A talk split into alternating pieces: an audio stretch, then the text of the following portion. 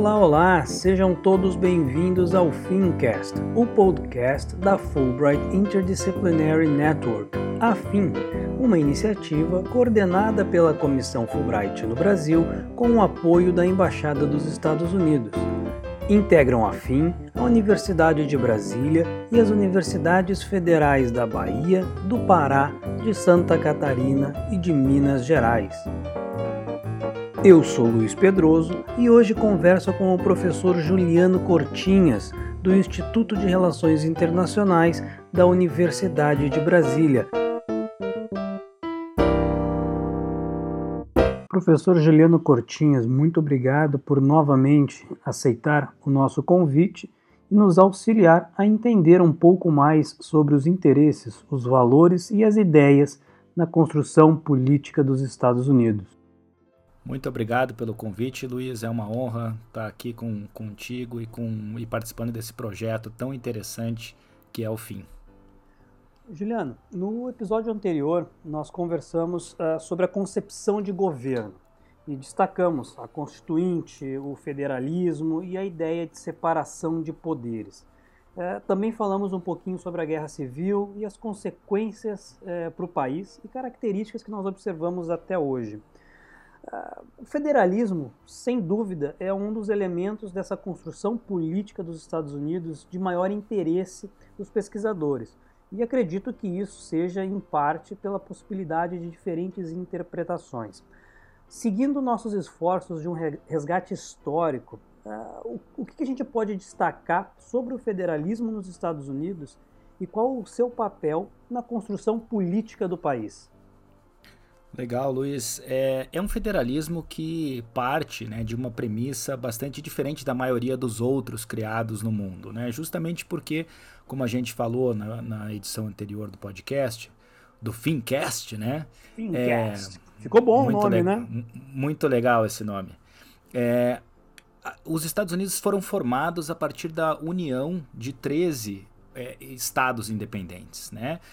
Isso significa que é uma confederação. E aí é diferente a gente falar de federação e confederação. A confederação ela é uma união de entes é, que atuavam separadamente e se reúnem em torno de um ente só. Né? Então isso é uma confederação. E a federação é quando há uma união que se divide em estados, né? como ocorreu, por exemplo, no, no Brasil. Né? O Brasil é uma federação e os Estados Unidos uma confederação. É, isso é, é, torna as coisas diferentes porque é, são pesos diferentes né, para cada um dos entes. No processo de formação da Constituição dos Estados Unidos havia uma preocupação muito grande em manter a autonomia dos estados em relação a uma série de temas. Né? Então, por exemplo, lá nos Estados Unidos, né, o direito penal ele é de cada um dos estados. Né? Então, para alguns existe a pena de morte, para outros não, para citar aquele exemplo né, que a gente tanto vê. Uh, por vezes, né, um, alguém que comete o crime num estado pega o carro e faz aquelas fugas cinematográficas, tentando escapar para o outro, né, em que a lei é mais branda, enfim. É, isso nunca ocorreria aqui no Brasil, em que existe um direito penal para todo o país. Né? Uhum. Né? Esse é somente um dos temas. É, em que os estados têm autonomia legislativa lá. É, eu estou dando esse tipo de exemplo para é, colocar né, que lá os entes federativos são muito mais importantes do que na maioria das outras é, federações ao redor do mundo. Né? Justamente, e isso tem relação com esse aspecto histórico da formação do país. É, os estados são preponderantes em uma série de temas e a União em outros. Né? Então há um federalismo que é um federalismo muito mais interessante para a gente estudar, porque há dinâmicas muito próprias. Né? É, entre é, os estudiosos do tema, há um entendimento de que é, é há dois, duas interpretações maiores para se falar é, no, em como funciona o federalismo dos Estados Unidos. Né? É, a primeira delas é, é, o chamado federalismo dual, que entende que há é, uma clara é, diferença de competências entre a União e os Estados. Né? É, quem defende que o federalismo americano funciona a partir dessa dualidade, né, enfatiza a décima emenda à Constituição dos Estados Unidos, que foi aprovada em 1789, que enfatiza que todos os poderes que não foram delegados à União pela Constituição são dos estados, ou seja, os estados têm uma, uma total é, é, prevalência sobre todos aqueles temas que não são tratados na Constituição, e a Constituição efetivamente trata de poucos temas. É uma carta muito mais simples do que a nossa, por exemplo. Né? Ela só trata da, da grande organização do Estado é, americano. Né?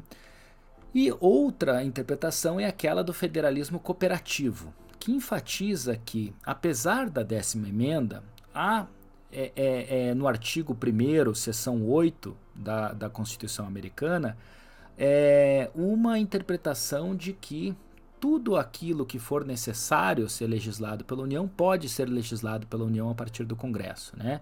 É, essa seção 8 do artigo 1 ela diz o seguinte: o Congresso deve ter poder para, entre outras coisas, fazer todas as leis que forem necessárias e apropriadas para executar os poderes supracitados, né? os poderes que são determinados é, é, pela, por essa Constituição. Ou seja, é, ela entende que existe uma elasticidade nos poderes que a União pode é, é tomar para si. Né? Também é, essa interpretação vem uh, do artigo 6 da Constituição, que tem a chamada Supremacy Clause, né? que diz que a Constituição é a lei suprema é, do território americano, né? ou seja, ela pode ampliar é, poderes. Essa questão né, do, do, do, federalismo dos Estados Unidos ela gera é, é, tensões, enfim, até hoje. Por vezes, é, o judiciário entende né, que há, é, é, há uma, uma, supremacia dos estados e, por vezes, dá supremacia à União. Então, é, muito variável a forma como isso é interpretado e, e há situações bastante interessantes. Né? Então, só para citar uma recente, né, é, quando Trump resolve impor uma série de, de demandas, né, uma série de, de questões sobre a imigração, né, o governo da Califórnia, por exemplo, processa a União dizendo que a União não poderia exigir que os seus guardas né, de fronteira prendessem é, crianças separadas das suas famílias, né, porque isso feria uma série de é, é, princípios da Federação Americana. Né? A questão uhum. de como lidar com, com, a, com a imigração seria é, uma questão dos estados, enfim, né? E aí há, há, essa dinâmica de que por vezes, né, se contrapõem entes da federação contra a União e, a, e, e o judiciário decide, enfim, né? Então essas dinâmicas, né, essas disputas de poder, elas são constantes e elas vão sendo definidas na maioria das vezes pelo judiciário e outras, né, pela, enfim, pela, pela dinâmica do próprio funcionamento da política nos Estados Unidos, né? Então há uma série de, de disputas nesse sentido, né, de quem é o mais importante de acordo com cada tema específico. Seria correto, uh, Juliano, uh, pensar que em tempos de normalidade essa preponderância ela é dos estados e do legislativo e em tempos de crise o executivo ganha mais força? É, é, é, sim. É interessante a gente observar que o, tanto o executivo quanto o legislativo a gente tem em todos os entes, né, nos estados e na União. Outra diferença, né, é, e aí eu já volto para a tua pergunta, mas outra diferença uhum. interessante é que o federalismo lá ele, ele se refere à União e aos estados. Né? O federalismo brasileiro, por exemplo, ele cita os municípios na Constituição. Né? Então são, são três níveis, né? lá são dois só. Apesar de que eles têm, enfim, muitos governos, né? O cidadão americano ele está sujeito a vários níveis de governo, até mais do que aqui, né? Então, por exemplo, tem uma união, tem 50 estados e tem cerca de 90 mil autoridades, governos locais, como eles chamam, né? local governments. E aí a gente tem os condados, as cidades, é, os distritos escolares, né? regulam a vida é, é das, das famílias americanas no que diz respeito a onde eles podem matricular os seus filhos, como eles vão fazer a matrícula. É, tem os chamados distritos especiais. É muito interessante, por exemplo, que é, é, as universidades lá, muitas delas têm forças policiais próprias. Né? Então, é, é, o nível de, de, de, decisões no âmbito local lá nos Estados Unidos é muito grande, muito maior do que aqui. Imaginem, é, por exemplo, eu sou professor da UNB, imaginem se a UNB pudesse ter uma polícia própria. E aí é polícia, com poder de polícia, realmente. Anda armado, é, é faz né, a atuação, o, o, enforcement, né, como eles dizem lá, é, é, da forma como eles bem entendem. Isso é interessante porque, enfim, né, a, a, a, localização mais próxima do cidadão da polícia pode ter resultados bem interessantes. Mas só estou dando alguns exemplos de como os cidadãos lá nos Estados Unidos, dependendo de onde, onde morem, uh, onde estudem, eles são sujeitos a autoridades diferentes. Né? Se eu me mudo de um estado para o outro, eu tenho que conhecer as leis criminais daquele estado para o qual eu estou me mudando, né? Então é, é, é uma relação muito mais, muito mais forte com os governos locais do que aqui no Brasil e isso gera, na minha opinião, é, é, realidades muito interessantes, porque o governo pode atuar de acordo com as necessidades locais. Né? Uhum. É, mas voltando à questão, né, é, esse tipo de federalismo ele muda de acordo com o tempo. Então, por exemplo, os Estados Unidos foram atacados em 11 de setembro de 2001 nas Torres Gêmeas. Qual é o, o, o efeito prático disso? Todo o poder praticamente de regulação foi levado ao George W. Bush, o então presidente dos Estados Unidos. Né? É, a própria popularidade dele subiu a mais de 90% no dia seguinte. Né? É, e aí ele teve condições de aprovar no, no, no legislativo uma série de, de, de é, é, leis novas, né? e os estados passam a, a, a, não interferir mais no andamento da política, porque eles dizem: olha, agora é um momento de crise profunda e o presidente vai saber o que fazer. Parte-se parte desse princípio. Uhum. Em outros momentos, quando há é, é, problemas econômicos, por exemplo, muitas vezes o presidente é tido como alguém que não está fazendo um bom trabalho e aí o legislativo toma para si responsabilidades, os estados também.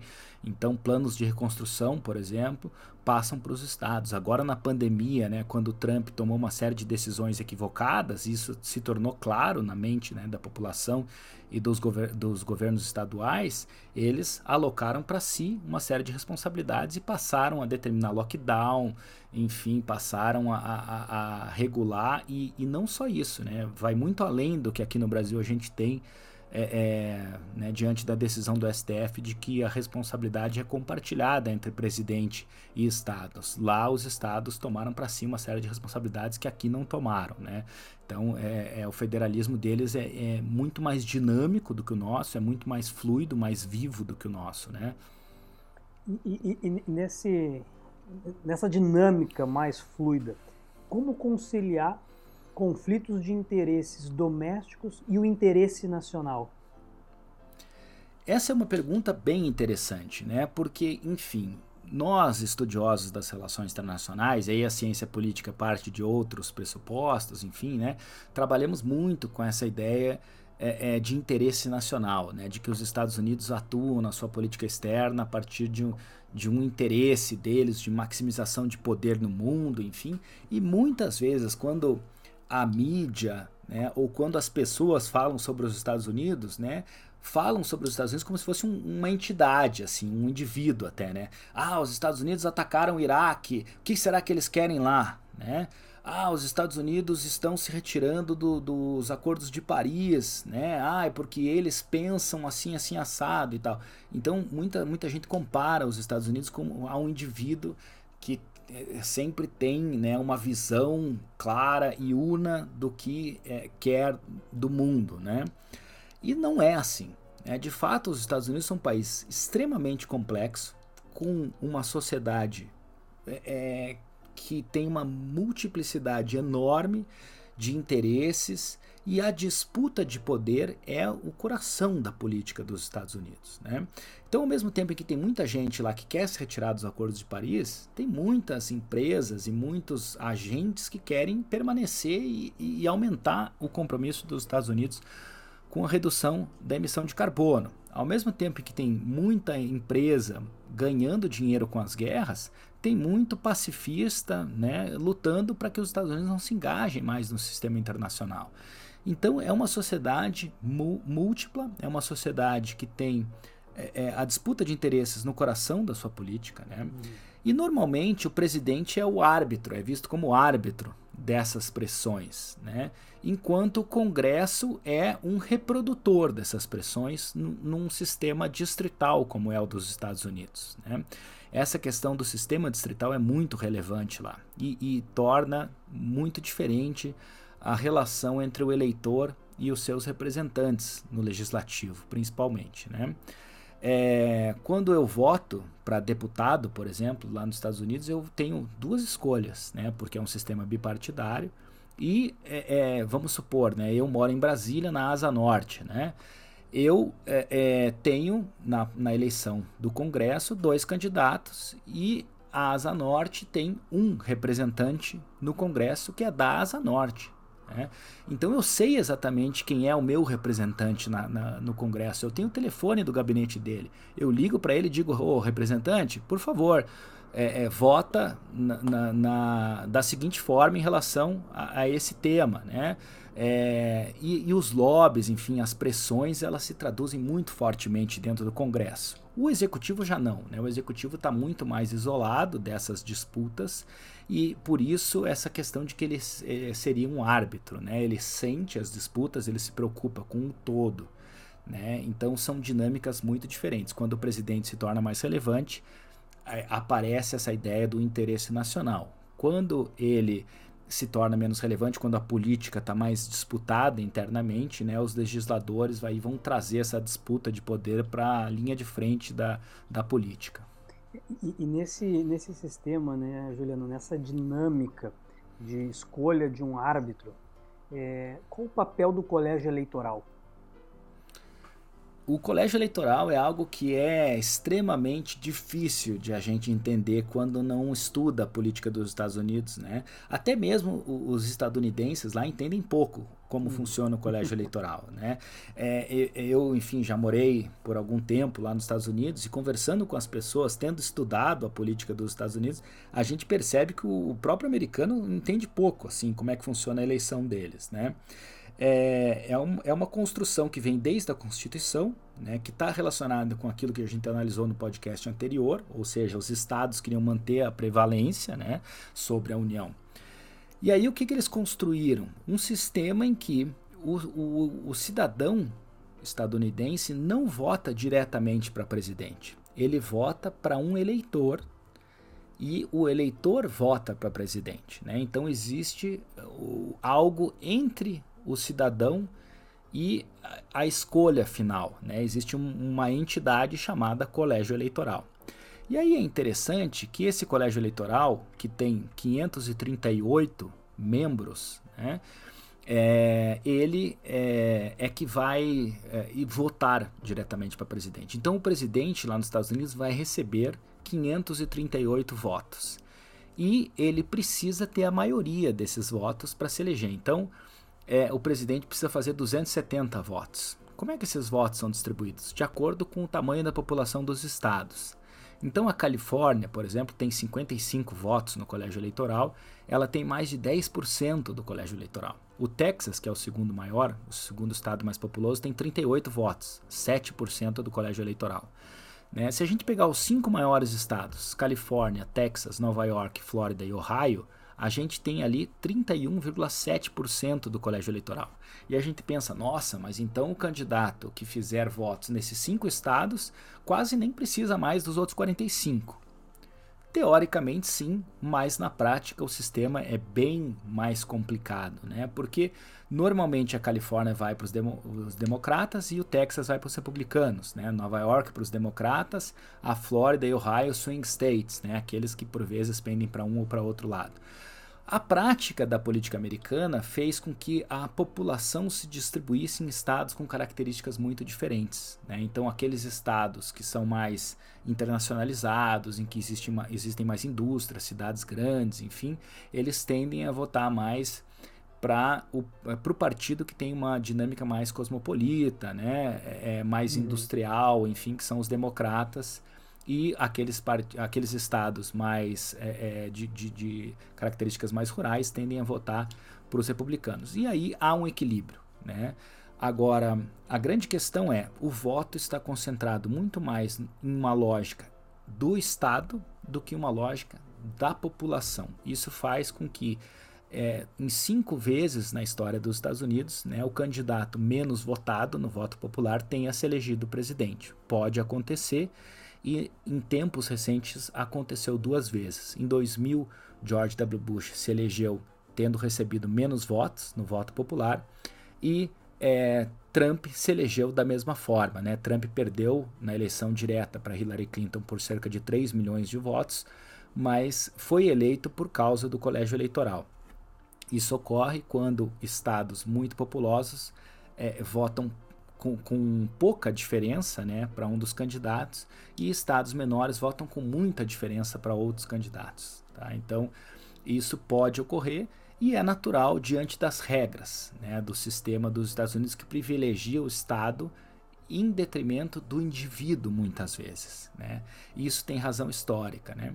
Então veja que interessante, Luiz, o fato de que é, é, um liberal, é um Estado liberal, é uma democracia capitalista liberal em que o indivíduo teoricamente, né, tem prevalência, mas na hora do voto ou em outros momentos, por exemplo, né, os estados ganham essa preponderância em relação ao peso dos indivíduos, né? É, é, é algo que ficou muito claro, né, Juliano? No, no, primeiro episódio do Fincast, quando você perpassou essa concepção de governo dos Estados Unidos e agora nessa construção política. É, é, é, é, é um caminho que não é do dia para a noite. O que a gente vê hoje vem sendo construído desde a independência. Exatamente, né? E é interessante que muita coisa permanece, muita coisa muda, enfim, né? Mas é como a gente concluiu, né, na, no, no, nosso encontro passado. A democracia ela vai se construindo no dia a dia. As instituições são vivas, né?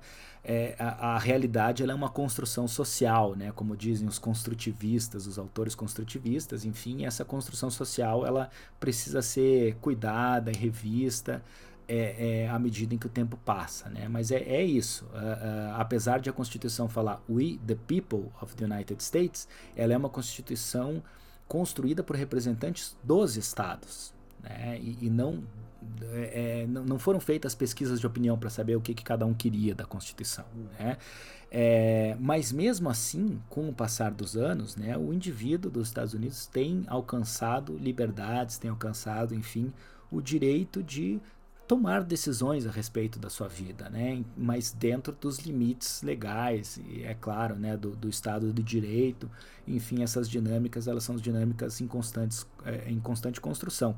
Até mesmo o colégio eleitoral há uma pressão crescente e, e há discussões em relação à, à mudança do sistema.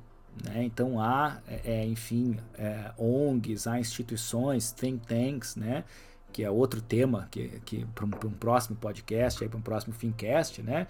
É, é, essas grandes instituições domésticas, né? lobbies, think tanks, é, é, grupos de interesse, grupos de pressão, enfim, que atuam lá na política dos Estados Unidos tentando influenciá-la, né? Mas há diversos desse, desses entes já pleiteando o fim do colégio eleitoral. Né? Por quê? Porque o sistema de voto direto seria mais democrático. Né? Então, é, é, ainda há muito a ser pensado e há mudanças em vista. Né? No, no, futuro é possível que, que o colégio eleitoral seja extinto, mas ainda hoje ele reflete é, é dinâmicas do século XVIII, enfim, que foram evoluindo nos séculos XIX e XX. Claro, Não, Juliano, e aí já ficou a deixa perfeita para primeira live do FIM, e aí não é o FIMcast, mas o projeto Fulbright Interdisciplinary Network, que contará com a tua participação para falar exatamente disso, que mudou né, desde a concepção do governo dos Estados Unidos até os dias atuais. Então, justamente para tratar dessas mudanças contínuas e constantes do que nós tratamos no primeiro episódio, continuamos nesse segundo episódio do Fincast, e aí em uma live direto do nosso canal do YouTube é, você vai abordar e comentar em mais detalhes. Vamos ver se o pessoal não cansa, né, é, da minha presença aí. não, não, não cansará, tenho certeza disso. Juliano, então a, agradeço demais a tua participação novamente no nosso Fincast. Muito obrigado. E você que nos acompanhou até aqui, aproveita para curtir e seguir o Fincast, esse novo podcast para estimular os estudos sobre os Estados Unidos no Brasil. Juliano, muito obrigado. Eu que agradeço, Luiz. Um abraço a todos e todas é, os ouvintes e as ouvintes aí. Muito obrigado. E reforçando que as opiniões expressas no Fincast não refletem necessariamente as opiniões das instituições que integram a Fulbright Interdisciplinary Network. Um abraço, tchau, tchau.